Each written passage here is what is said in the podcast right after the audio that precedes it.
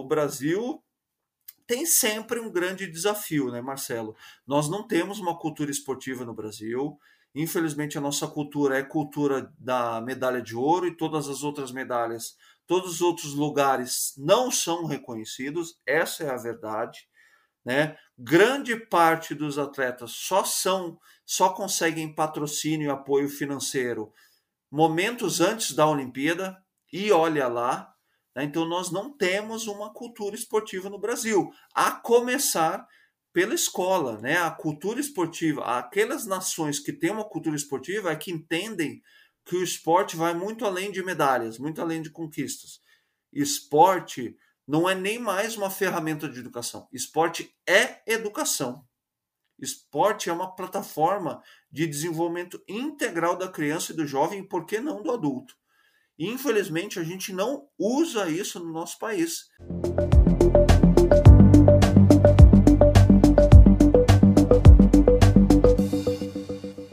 Olá, bem-vindo, bem-vinda ao Espaço Recíproco. Hoje nós temos a satisfação de receber aqui no nosso espaço o André Heller.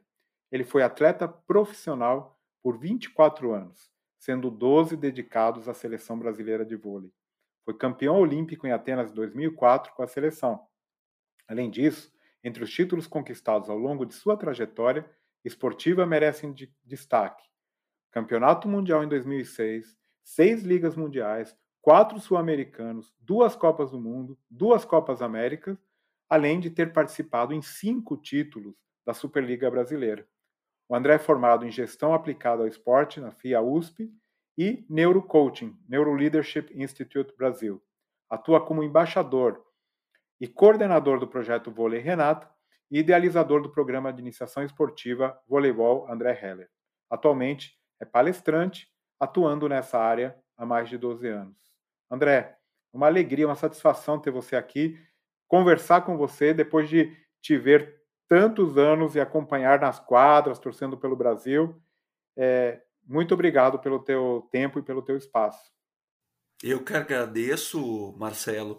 Para mim é uma honra estar aqui contigo. Também te acompanho já faz algum tempo. Parabéns pelo teu trabalho. E que privilégio que eu estou tendo, assim. É uma honra, um privilégio e uma responsabilidade estar tá, tá aqui falando contigo. Obrigado pelo convite. Muito, muito obrigado. é, sem querer dar spoiler, é, você atua em palestras e tal, e, e, e tem atuado muito nessa área. Eu queria que você comentasse um pouquinho o que, que você aborda nessas palestras. Né? É, se você fala mais de superação, da, que é um pouco a tua história, a dedicação necessária para se tornar um atleta profissional, o que, que você aborda nessas, nessas palestras que você dá?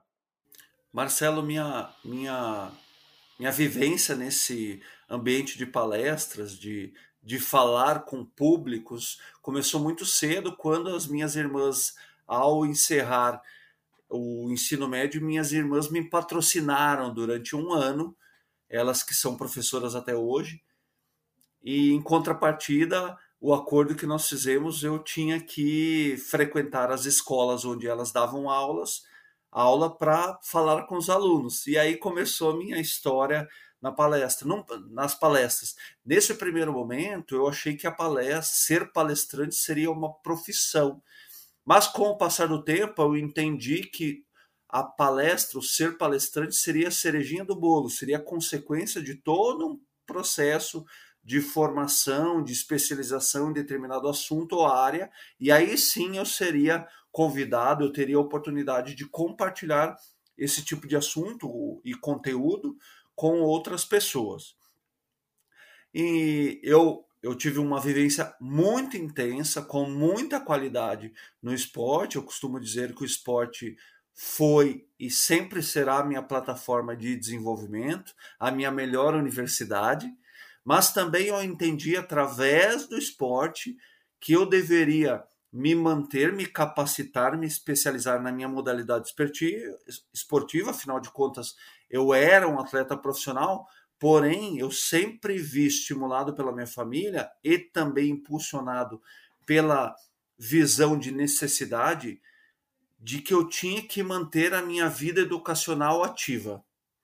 Então, mesmo enquanto atleta, eu, se não estivesse fazendo um curso ou uma graduação, eu estava com um livro na mão. Sempre, sempre foi assim durante toda a minha trajetória esportiva. Grande parte da minha carreira, Marcelo, não, ainda não existiam os cursos à distância, o que me dificultavam e muito frequentar uma faculdade. Mas eu fiz a minha primeira graduação em doses homeopáticas Comecei lá no Rio Grande do Sul, na Universidade Luterana do Brasil, depois fui para o Unisul, em Santa Catarina, até que eu me transferi para a Itália, e aí o, o, o acesso à, graduação aqui no Brasil foi quase impossível, mas eu sempre tive, tentei me manter uh, atualizado e me investindo na educação através de livros, através de artigos, me mantendo atualizado de uma maneira geral. Então, eu me especializei no esporte, obviamente, depois eu quis entender uh, o porquê eu me diferenciei, me destaquei no esporte, já que eu era um jovem asmático, sem condição física absolutamente nenhuma, sem talento nenhum para o esporte, sem coordenação motor e sem repertório motor. Por que eu me destaquei no esporte? E aí, no primeiro momento, eu comecei, eu fiz uma graduação de educação física, depois fui fazer uma, uma formação muito importante na FIA USP de, forma, de gestão aplicada ao esporte, mas o meu encantamento sempre foi a área comportamental.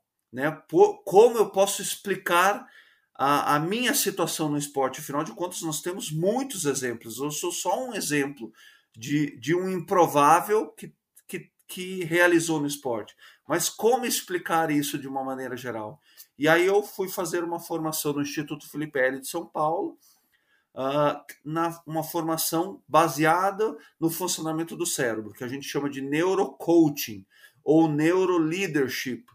Né? E, e eu sou encantado por essa área, procuro sempre me buscar mais conhecimento, me especializar, e aí automaticamente eu fui, eu comecei a ser chamado para falar em empresas, universidades e os mais variados ambientes, de acordo com a minha história no esporte, mas também com, com conteúdo, com embasamento teórico, digamos assim. E, e, e como que justamente essa é, é, é, junção da, da, da, universidade ou da, do conhecimento, né, de, de aprendizado de maneira geral, ele, ele fez um diferencial até na tua vida, de uma maneira geral na tua carreira, é, durante o esporte, depois do esporte? Pelo que eu entendi, você ainda está fazendo, está ainda estudando, né? Ou seja, você não parou de estudar, continua fazendo é, é, é algum, algum curso. Conta um pouquinho é, por que, que essa necessidade ou de que maneira esse estudo mudou a tua e tem mudado, né? Porque segue até hoje a tua vida. Sim, até respondendo a tua primeira pergunta, uh, que eu acabei não completando.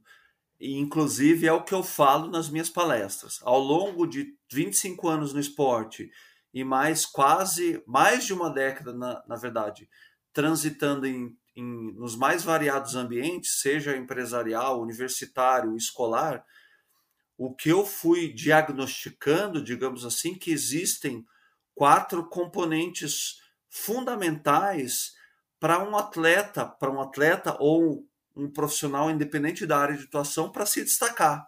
Né? Mas quando eu falo destaque, eu não falo só de desse sucesso tão falado no mercado de trabalho, né? redes sociais. Eu falo destaque que é aquela percepção de você estar tá se realizando na sua área de trabalho.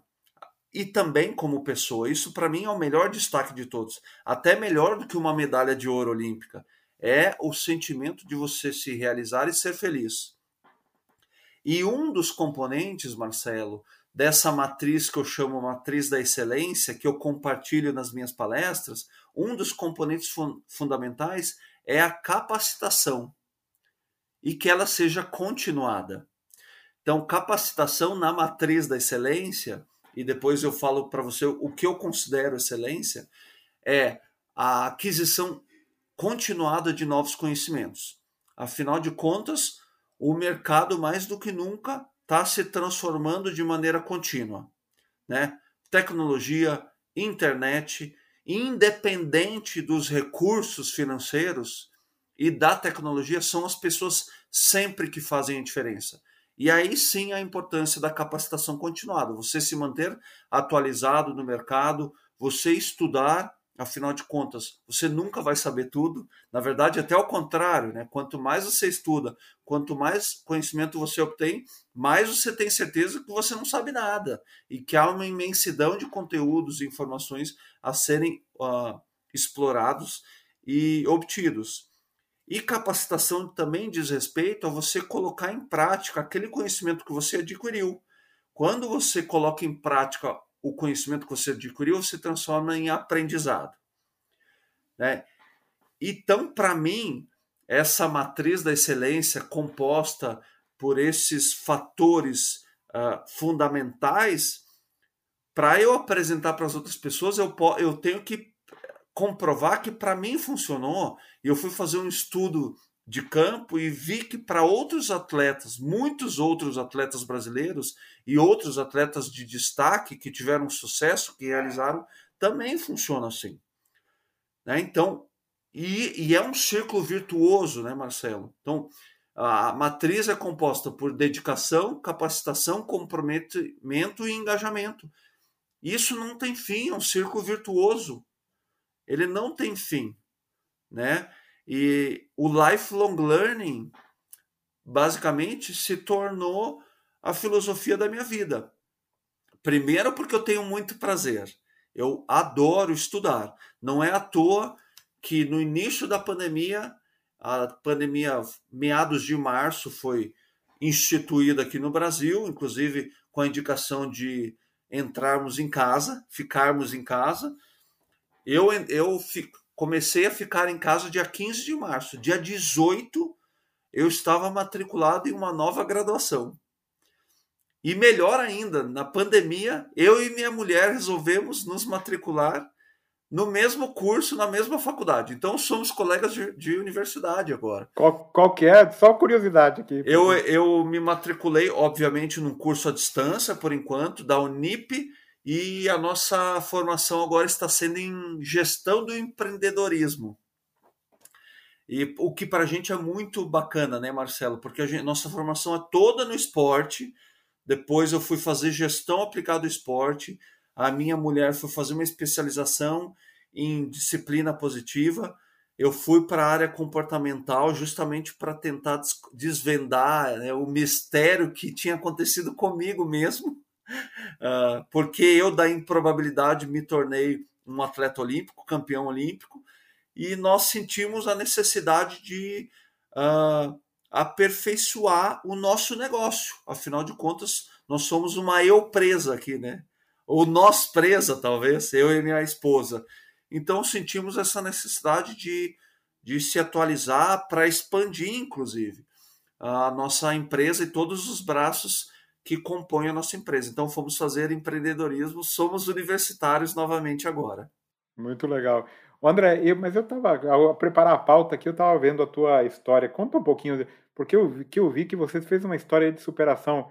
É, não precisa também contar todos os detalhes, mas é, é, impressionante, né? A tua história de como você realmente era um menino doente, né? E acabou é, superando aí pelo esporte. Conta um pouquinho para gente. Marcelo, eu comecei no esporte em função da asma. Eu nasci praticamente com asma, nasci de sete meses, já fui diagnosticado com asma, o que me causou muitos problemas na primeira infância. Eu não tenho lembranças da primeira infância, eu só sei que os meus pais sofreram muito. Pais de asmáticos sofrem muito no primeiro momento. Uhum. E eu sei que os meus pais sofreram muito. Éramos uma família muito humilde, então Uh, aquilo que me ajudava e resolvia as crises de asma era a nebulização, a inalação, mas nós não tínhamos dinheiro para comprar um aparelho de inalação. Usávamos o da minha avó, uh, porque a minha avó também era asmática. Uh, olha, Marcelo, olha os meus cachorros, mas te peço não, tudo desculpa. Bem, não tem problema. Tá, tá tranquilo. Uh, meus pais, cansados literalmente de remediar, Marcelo, até porque não tínhamos dinheiro para comprar remédio, os meus pais foram buscar uma alternativa. A orientação do pediatra foi: olha, coloca o André na natação, porque a natação era o esporte que emblemático, né? Que resolvia qualquer uh, déficit respiratório. Mas na natação eu descobri que além de afundar na piscina, eu era eu tinha todas as alergias do mundo, né? Rinite, sinusite, eu costumo dizer até que um pouco, até um pouco de frescurite lá no Rio Grande do Sul. O inverno era muito rigoroso, continua sendo, aliás. Mas na escola onde eu estudava sob um regime de bolsa, graças a, a, a, a minha mãe que conseguiu essa condição para os três filhos, uh, nas, nessa escola, instituição evangélica de Novo Hamburgo, no Rio Grande do Sul, cada semestre eu tinha que escolher um esporte para praticar. Eu acabei escolhendo no primeiro momento o basquete, mas não deu certo. Eu me divertia, mas os meus colegas de equipe não se divertiam porque eu não sabia jogar basquete. Aí eu fui para o atletismo. No atletismo até desempenhei um pouquinho, porque eu era mais alto do que os meus colegas, era bem magrinho, porque não raquítico. E mas eu tinha um encantamento especial pelo vôlei, porque o meu pai havia jogado vôlei. E eu, na minha cabeça de pré-adolescente, pensei: olha, se o meu pai jogou, eu já tenho um pouquinho no meu sangue. E aí eu fui tentar jogar no time da escola e não fui aceito, Marcelo. O meu professor falou assim: ah, André, vai buscar uma outra atividade. Eu queria o time da escola, não era fazer aula de vôlei, eu queria uhum. o time onde estavam os mais talentosos. E o meu professor falou assim: André, vai buscar uma outra atividade. Ele nem recomendou um outro esporte. Ele falou assim: vai buscar uma outra atividade. Eu não estava entre os mais talentosos, eu, eu sequer estava entre os menos talentosos, eu estava abaixo dos menos talentosos. Eu era muito desengonçado, descoordenado. Porém, na mesma semana, por uma bênção do destino, cinco colegas de escola que também não foram aprovados na seleção da escola passaram na minha casa falando: Olha, André, tem uma seleção lá no clube da cidade, vamos até lá. Nós não vamos passar, claro, mas vamos nos divertir. Aí nós seis fomos para essa peneira, porém, outros 200 jovens da, da região tiveram a mesma ideia que a gente. Depois dos testes físicos, anamnese de saúde e ali entre toques e manchetes para entenderem se a gente sabia jogar vôlei ou não, eles foram divulgar os três aprovados. De 206 jovens, três aprovados. Chamaram os dois primeiros meninos, né? Todo mundo admirados, né? Olha, caramba, eles foram aprovados tal. E no, o terceiro que chamaram foi um tal de André, e eu fui procurando, né? Quem seria esse tal de André, o meu xará que tinha sido aprovado, né? Quem, quem que vai ser chamado e vai até lá onde o lugar onde estavam recebendo os aprovados? E nenhum André se apresentava, até que chamaram o André Heller, e eu me, duvidava que era eu. Verdade. É. Eu fiquei pensando, não, caramba, tem um outro André Heller aí. Né? Então, para surpresa de todos e sobretudo a minha, eu era o terceiro aprovado eu fui até o local lá e falei, gente, vocês estão equivocados, não é possível.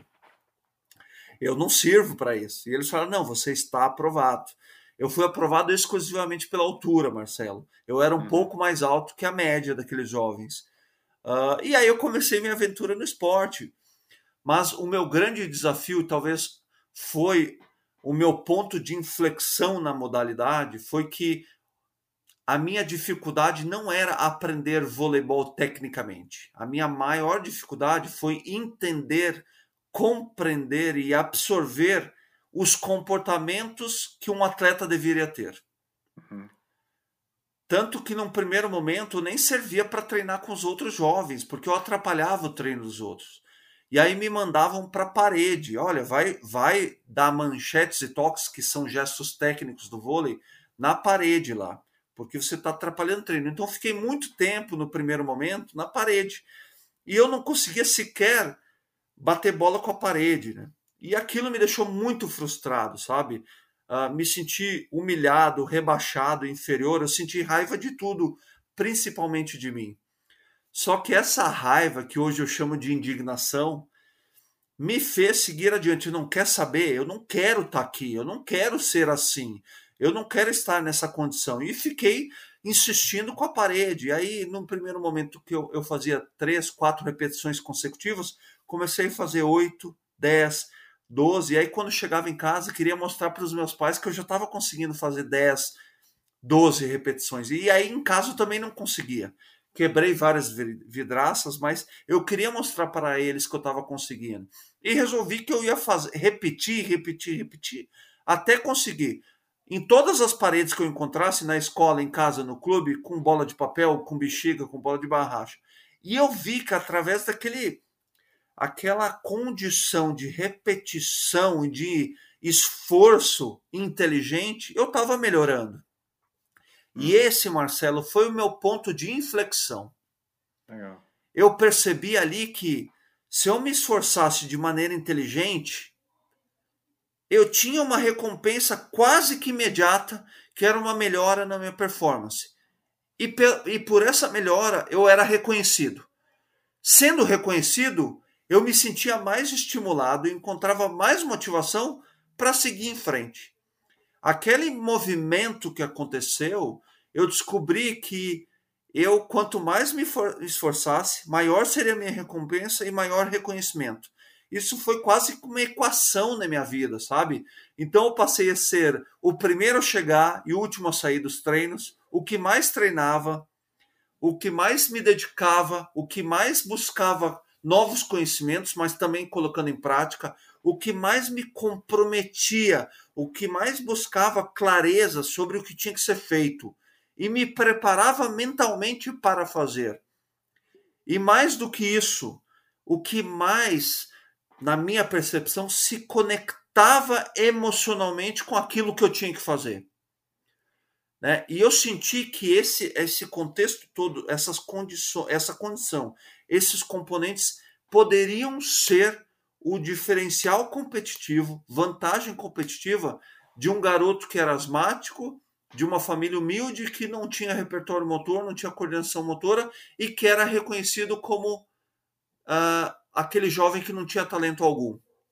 Então eu saí da improbabilidade dessa condição para um atleta que já estava se, de, de, se destacando no ambiente esportivo, mas eu entendi que o segredo era o caminho e uhum. não onde eu estava chegando. E essa é a minha história, basicamente, porque toda vez, Marcelo, durante minha carreira e ainda hoje, quando uma dificuldade se apresenta, quando um desafio se apresenta, qual é a minha o meu mapa mental ou meu meu padrão mental? Peraí, dificuldade, problema, desafio, vou voltar para o paredão. Uhum. Vou me capacitar, vou me engajar, vou me dedicar, vou buscar novos conhecimentos, vou colocar em prática o que eu já sei, vou buscar conexão emocional com aquilo que tem que ser feito, mas não basta conexão emocional, eu preciso agir. Senão esse sentimento, essa conexão emocional não serve de nada. E isso, é, essa basicamente foi a matriz que conduziu toda a minha carreira. E até hoje eu faço isso. E o, e o, e o asma melhorou? A asma melhorou, Marcelo. Eu depois que me tornei um atleta verdadeiramente, eu não tive mais crises de asma. Eu uhum. fui ter uma crise de asma em 2013, aqui em Campinas, um, antes de, um ano antes de me aposentar da prática esportiva.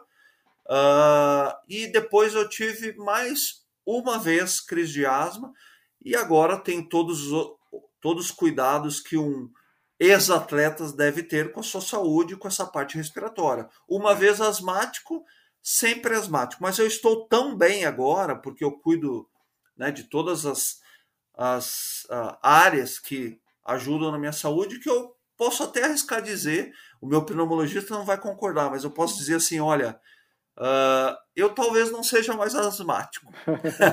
Aliás, doutor, uh, professor, o meu pneumologista é um um docente da Unicamp, inclusive, o doutor Tiago Grangeia, ah, sim, sim, que é um Thiago. grande, um, é, na verdade, ele se tornou um grande amigo e é o meu anjo da guarda, o anjo da guarda do meu pulmão e da minha saúde.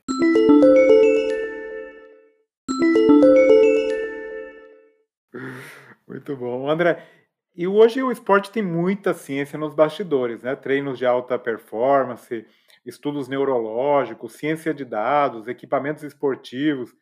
Como foi a evolução dessa parte científica desde que você começou a sua carreira? E o que, que você acha que são os avanços futuros nessa área? Ai, maravilha, Marcelo. Primeiro, sempre importante dizer, até porque há um movimento de banalização da neurociência, né? Colocaram neuro em tudo. Então é importante dizer, deixar bem claro para as pessoas que eu não sou um neurocientista, não é a minha formação, eu sou um curioso, um estudioso, eu fiz uma formação de uh, comportamento humano, de, de liderança, que é, base, é baseado em premissas da neurociência mas eu não sou um neurocientista. A minha sócia, Larissa Zink, nós temos uma empresa de treinamento cognitivo, ela sim é uma ela tem uma formação em neurociência e nós temos também uma grande parceira da nossa empresa da Neurosport, a doutora Paula Azevedo, que é uma neurologista uh, super conceituada e que é o nosso cérebro quando a gente fala de neurociência. Uh, mas, Marcelo, tem muito, muita coisa acontecendo uh, muita, muitas informações, muitos conteúdos que a neurociência pode ajudar, muitos conceitos da neurociência que podem ajudar o esporte, né? Nós na Neuroesporte, que é nossa, de novo, é a nossa empresa de treinamento cognitivo, a gente tem uma avaliação em realidade aumentada que nos dá alguns componentes, alguns índices para trabalhar com atletas que buscam performance, né? Então a gente ajuda os atletas a buscarem performance através de soluções pautadas na neurociência. Por que os atletas estão buscando isso, Marcelo? Porque a questão técnica nas modalidades, a questão física no esporte, a questão tática em algumas modalidades estão tão avançadas, estão tão avançadas para todos os atletas de todos os países, de todas as modalidades, que cada vez mais nós temos que buscar, esses atletas precisam buscar recursos no entorno da performance para agregar valor, porque em questão técnica, física e tática, eles já estão perto do limite. Esse limite não existe, mas estão todos muito nivelados. Então, o que pode ser vantagem competitiva são recursos no entorno da performance. E aí a questão mental e cognitiva entra para apoiar e agregar valor nesse sentido. A Neurosport faz uma avaliação em realidade aumentada que nos concede alguns valores uh, para a gente tangibilizar a performance e a realidade do atleta, como tempo de reação, qualidade dessa reação, visão periférica, controle da impulsividade. Então, são exemplos básicos de números de condições e componentes que podem agregar valor à performance de um atleta. O treinamento cognitivo é amplamente usado e difundido na Europa e nos Estados Unidos. Aqui no Brasil ainda é um movimento bem incipiente, inclusive feito por nós da Neurosport, a Larissa Zink, a doutora Paula Azevedo e por mim. Tem mais alguns outros players também fazendo esse movimento, mas é um movimento bem inicial. Já o treinamento mental, Marcelo, ele é, de novo, amplamente difundido e usado na Europa e nos Estados Unidos há mais de uma década. Eu fiz treina... eu fiz parte de um treinamento mental quando eu joguei na Itália durante quatro anos. E aqui no Brasil já é um movimento mais robusto, mas ainda há uma certa resistência por parte dos players do mercado. Eu posso até arriscar dizer que o ambiente empresarial usa mais o treinamento mental do que o próprio ambiente esportivo. Exemplo disso, Marcelo, uma ferramenta muito poderosa que nós temos é o coaching. Mas, infelizmente, aqui no Brasil, essa ferramenta foi banalizada. Né? Porque a ferramenta coaching é uma ferramenta baseada em premissas da neurociência e ela é muito séria. No mercado, nós temos muitos profissionais sérios, qualificados, com formações robustas em entidades sérias, com credibilidade. Né? Coaching não é um uma formação em coaching não é aquele curso de duas horas e um final de semana que você vai virar um coach. Não, não é assim que funciona. A, a minha formação durou quase dois anos. A Larissa Zink, que é para mim, é uma das coaches mais conceituadas e com mais credibilidade e mais bem formadas do Brasil. Ela foi fazer formação, inclusive, fora do Brasil. Então, é uma ferramenta muito poderosa que pode ajudar muitos atletas na questão mental. Por que a questão mental, Marcelo? Porque a questão mental ela pode sustentar todos os outros pilares. Né? Em caso de um déficit na preparação física ou na condição física de um atleta, a questão mental pode compensar essa eventual fraqueza ou esse eventual déficit. Exemplo básico disso: olha, o atleta está lá em Tóquio, no dia da sua prova, o dia tão esperado, ele acorda resfriado. A questão mental ela pode fazer com que esse esse braço da performance dele seja esse déficit seja compensado pela, pela questão mental e aí existem inúmeras ferramentas para serem usadas com esses atletas em circunstâncias como essa. É muito legal. É, tem um, é uma área incrivelmente aberta, muita coisa para fazer. Mas além dessa, desta atuação, é, você também tem um programa de iniciação esportiva junto com a tua esposa Marcele. Quais são os princípios e os diferenciais desse programa? Ah, eu adorei que tu abordou esse assunto, porque é nosso xodó aqui da nossa empresa, da nossa família. Nós, eu e a Marcele, temos um projeto social já há mais de 12 anos em Lavras, Minas Gerais. Então, é um projeto social, nós somos mantenedores, lá, porque Lavras é a cidade dela, leva o nome dela, chama Viva Vôlei Marcele 11 e já atendemos mais de 5 mil crianças da periferia da região. Porém, a gente entendeu que a iniciação esportiva no voleibol ela, ela poderia alcançar outros públicos e a gente poderia também construir um negócio através dessa iniciação esportiva. Então, nos empenhamos em desenhar um plano de negócio, implementamos, implantamos essa, esse programa dentro de uma grande escola aqui de Campinas, que é o Liceu Salesiano. É a nossa matriz funciona ali. Quais, quais são os diferenciais, Marcelo? Primeiro, obviamente, a, a gente precisa falar disso. Eu e a Marcele, juntos, temos 50 anos de experiência no voleibol. Por que eu não digo alta performance? Porque nós também fizemos todo o processo de formação no vôlei. Eu também fui um iniciante dentro do voleibol. Né? Eu tenho uma formação em educação física, a Marcele tem uma formação em disciplina positiva e eu tenho ainda a formação, como eu te falei, em neurocoaching. Nós trouxemos todos esses ingredientes para o ensino do esporte. Então, o foco é sim ensinar voleibol? Sim. Mas o foco também é desenvolver aquele jovem e aquela criança de maneira integral, considerando todos os domínios daquela criança. O domínio motor, sim, domínio cognitivo, o domínio físico, psicológico, mental e afetivo social. E o voleibol é uma modalidade exclusivamente coletiva. Então, é uma modalidade, é uma plataforma para desenvolver trabalho em equipe, por exemplo, poderosíssima. Nós temos valores, são quatro valores: uh, trabalho em equipe, respeito, responsabilidade e autonomia, e temos outros valores transversais também, todos eles trabalhados em uma única aula de vôlei.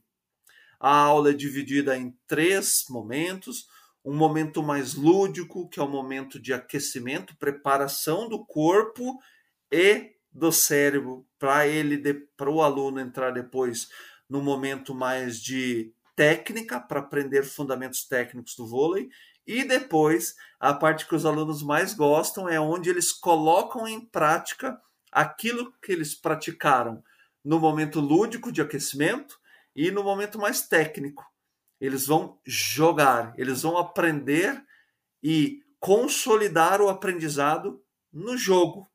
Então, para cada faixa etária, temos um tamanho específico de quadra, uma altura da rede, exercícios e atividades específicas e até uma bola diferente para cada faixa etária. E um dos grandes diferenciais, e eu não, nós não falamos isso com vaidade, mas com orgulho, é que nós, eu e a Marcele, estamos diretamente envolvidos no planejamento de todas as aulas, todas as atividades e na execução das aulas. Eu não estou em todas as aulas, porque eu tenho outras atividades na nossa empresa, mas a Marcele, como coordenadora técnica, ela está absolutamente em todas as aulas nessa matriz dentro do Liceu Salesiano. Ah, que legal. Muito jóia. Bom, já que a gente falou, tocou em vôlei, é, a gente está aqui conversando um pouquinho antes das Olimpíadas do Japão. Eu queria saber é, um pouquinho da tua visão. Que, como que você está enxergando essa Olimpíada num momento tão complicado com a pandemia? E, bom, naturalmente, aproveitando que você acompanha naturalmente o esporte, saber quais são as chances das nossas seleções, tanto é, a vôlei de quadra, vôlei de areia. Conta um pouquinho aí a tua, a tua expectativa. Ah, vamos lá. Marcelo, são, podemos ver de diferentes formas essa Olimpíada. Né? A primeira, sob o ponto de vista do, da performance dos atletas, eu também estou curioso para saber o que irá acontecer, afinal de contas, eles tiveram um ciclo olímpico estendido, né?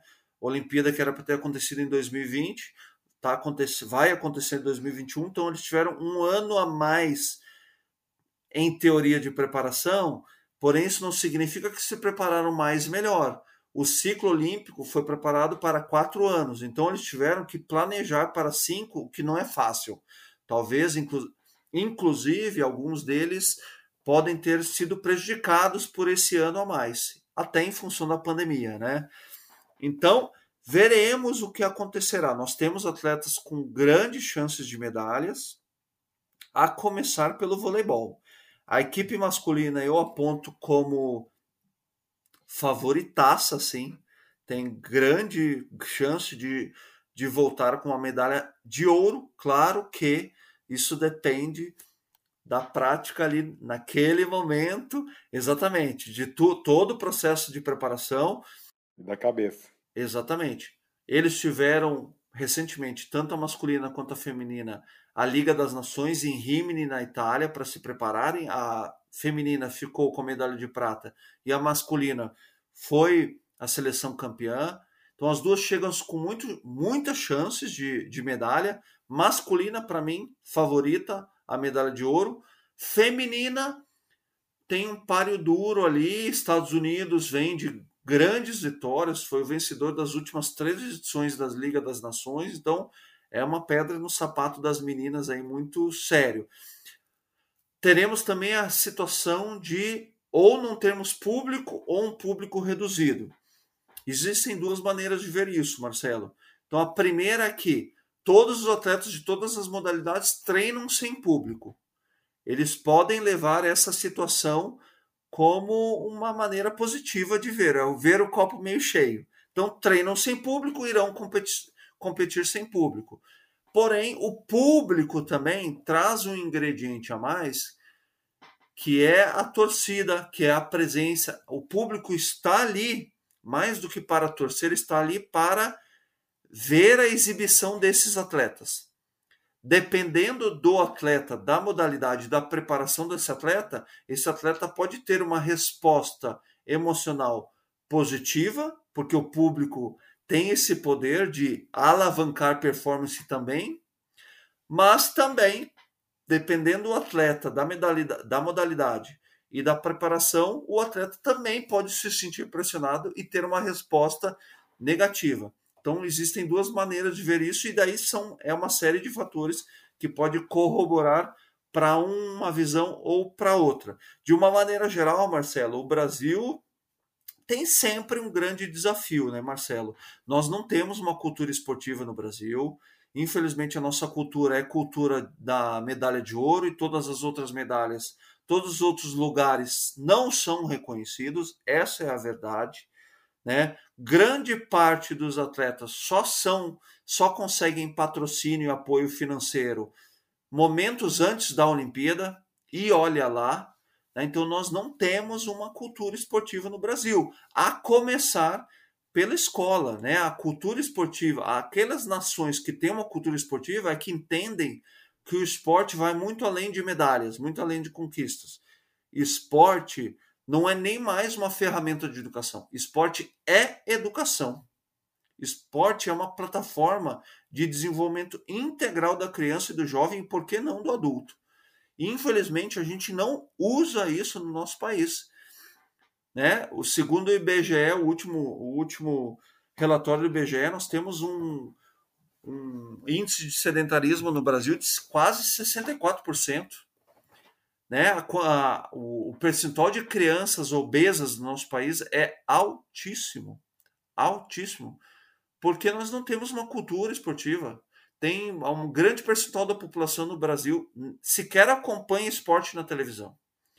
Então nós temos que propagar o esporte, porque o esporte é educação. O esporte, assim como artes, como música, educação. E eu vejo isso, eu vejo a educação como a única maneira, a única plataforma onde a gente pode se desenvolver como indivíduo e como sociedade.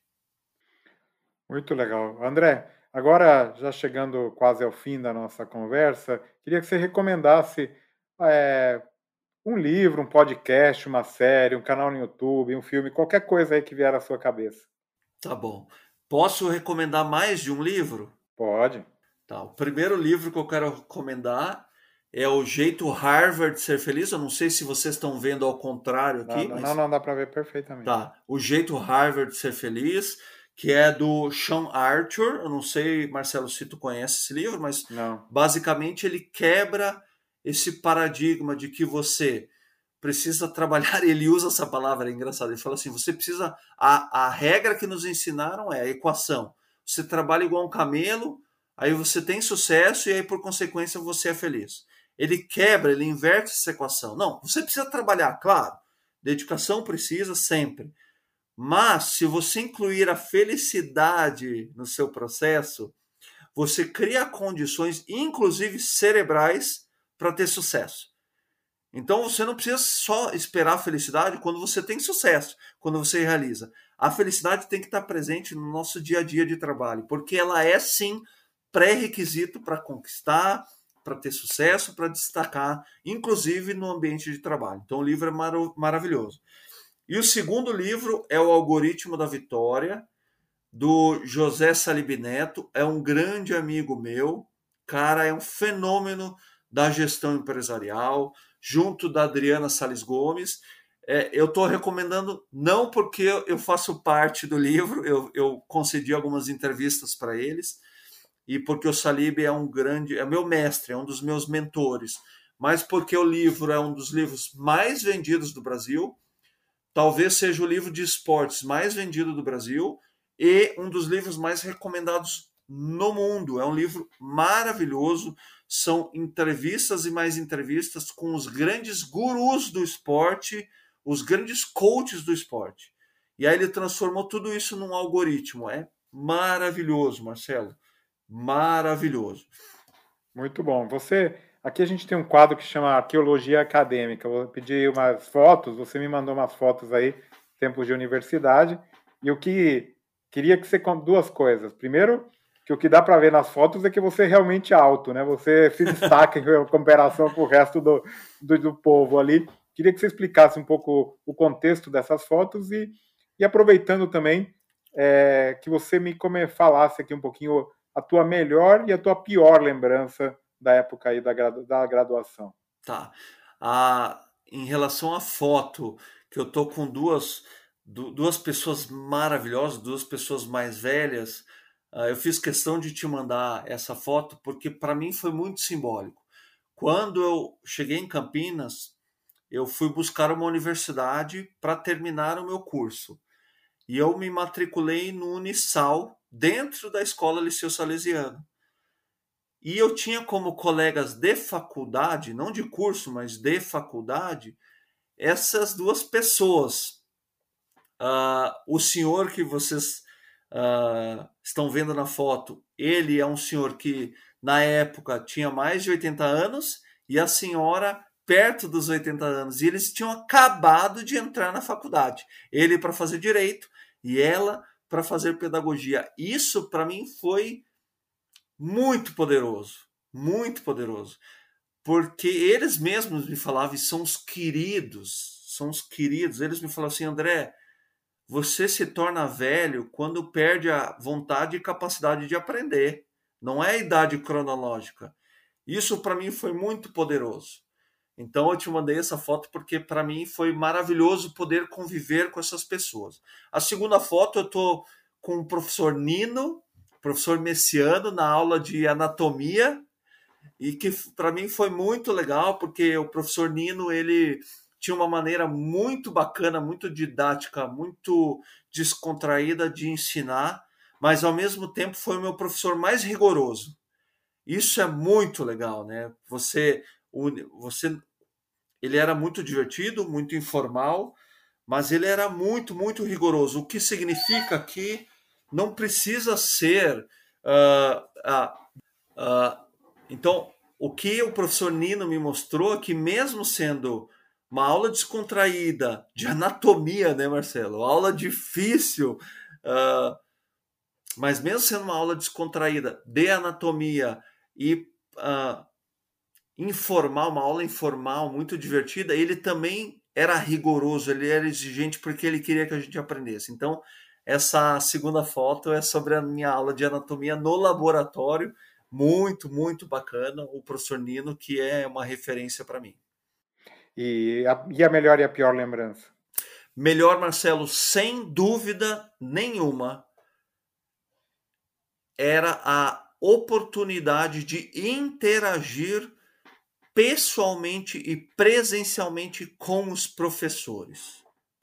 Isso, para mim, é o mais importante da graduação. E eu não estou criticando o ensino à distância, ele está aí para a gente ser usado.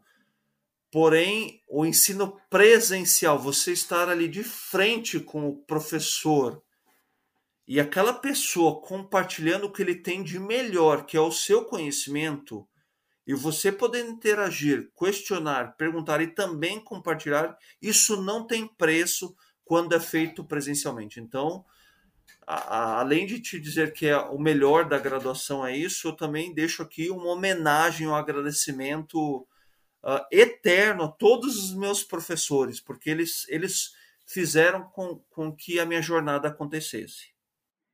E a pior lembrança, tem alguma? A pior lembrança, Marcelo, é a maneira com a qual alguns colegas e alguns estudantes uh, que faziam parte, uh, fizeram, foram meus colegas, ou, ou foram não só meus colegas de curso, de sala, mas colegas de universidade também uh, gerenciavam ou lidavam com o conhecimento que lhes estava sendo oferecido, sabe? Eu, eu, vou te dar um exemplo. Eu fiz educação física. Então, alguns dias eram aulas práticas. E aí meus colegas iam assistir a aula de chinelo de dedo. Ah, desculpa, para mim isso é, é, é, inaceitável, sabe? É, isso é falta de respeito com consigo mesmo, sabe? E nada contra em você ir de chinelo. Eu também uso chinelo, mas naquele momento a orientação era venha com uma calçada adequada, porque é uma aula prática para você entender na prática aquilo que você estudou na sala de aula. Então não venha preparado, não é o chinelo em si, é você se preparar para receber aquele conteúdo, é se preparar para mostrar para aquela pessoa que está investindo o tempo dela, o professor e até os outros colegas, que você também está ali para receber, porque aquela pessoa estudou muito para te oferecer aquele conteúdo. Então, para mim, isso é muito ruim muito ruim, tá? E eu vejo até hoje. Só que aí, né, Marcelo, é o que define o bom profissional, o ótimo profissional daquele profissional que, que não vai realizar, né? Isso é, é assim, é assim que funciona. André, um, um, uma esportista ou um esportista que você admira? Nossa, são vários. São vários. Eu, eu admiro muito o Ayrton Senna, Marcelo. Muito, muito. Assim, eu li a biografia dele junto do enquanto eu estava disputando a Olimpíada de Atenas, na qual eu fui junto da minha equipe campeão olímpica, então foi para mim foi muito emblemático. Eu, eu li a história dele e depois tinha a possibilidade de já tentar uh, transferir conhecimento, aquele conhecimento que estava naquele livro, na história dele, para meu treino, para minha performance. Então eu admiro muito ele porque ele era, ele não era o profissional do esporte, ele era uma pessoa, né? E como ele liderava, né? Conhecimento técnico, ele cuidava também do aspecto mental, ele também cuidava da questão espiritual dele. Eu não estou falando de religião, eu estou falando de fé, de conexão consigo mesmo e com as outras pessoas. Então eu admiro muito, muito o Ayrton Senna. Bom, e para finalizar, uma grande habilidade que você tem, mas que não está no seu currículo. Nossa, difícil, hein, Marcelo? Falar de mim eu tenho muita dificuldade. Ah, eu talvez uh, diria para você, Marcelo, a minha vontade contínua de aprender e compartilhar. Sabe, eu acho que uh, é a minha habilidade que não está no meu currículo, uh, que eu tenho que tomar conta dela com muito cuidado, porque de vez em quando eu transbordo, eu transbordo, é muita, é muita vontade de aprender, de vez em quando eu não tenho capacidade de colocar tudo em prática, né? E o conhecimento precisa ser adquirido e colocado em prática, até para você passar ele adiante, contribuir com as outras pessoas. Então, acredito que seja uma habilidade que eu me sinta confortável de dizer aqui, dizer para as pessoas que estão nos assistindo. Muito bom. Bom, André, muito obrigado pela conversa, uma conversa agradável, gostosa, e parabéns aí para você, para toda a tua família pelo trabalho maravilhoso que vocês têm feito. Obrigado, Marcelo. Obrigado de novo pelo convite. Um privilégio, uma honra te encontrar aqui no ambiente digital. Espero ter a oportunidade de te encontrar presencialmente em breve, quando uh, tudo melhorar. E agradeço o convite e agradeço a todos que estão nos assistindo. Muito obrigado.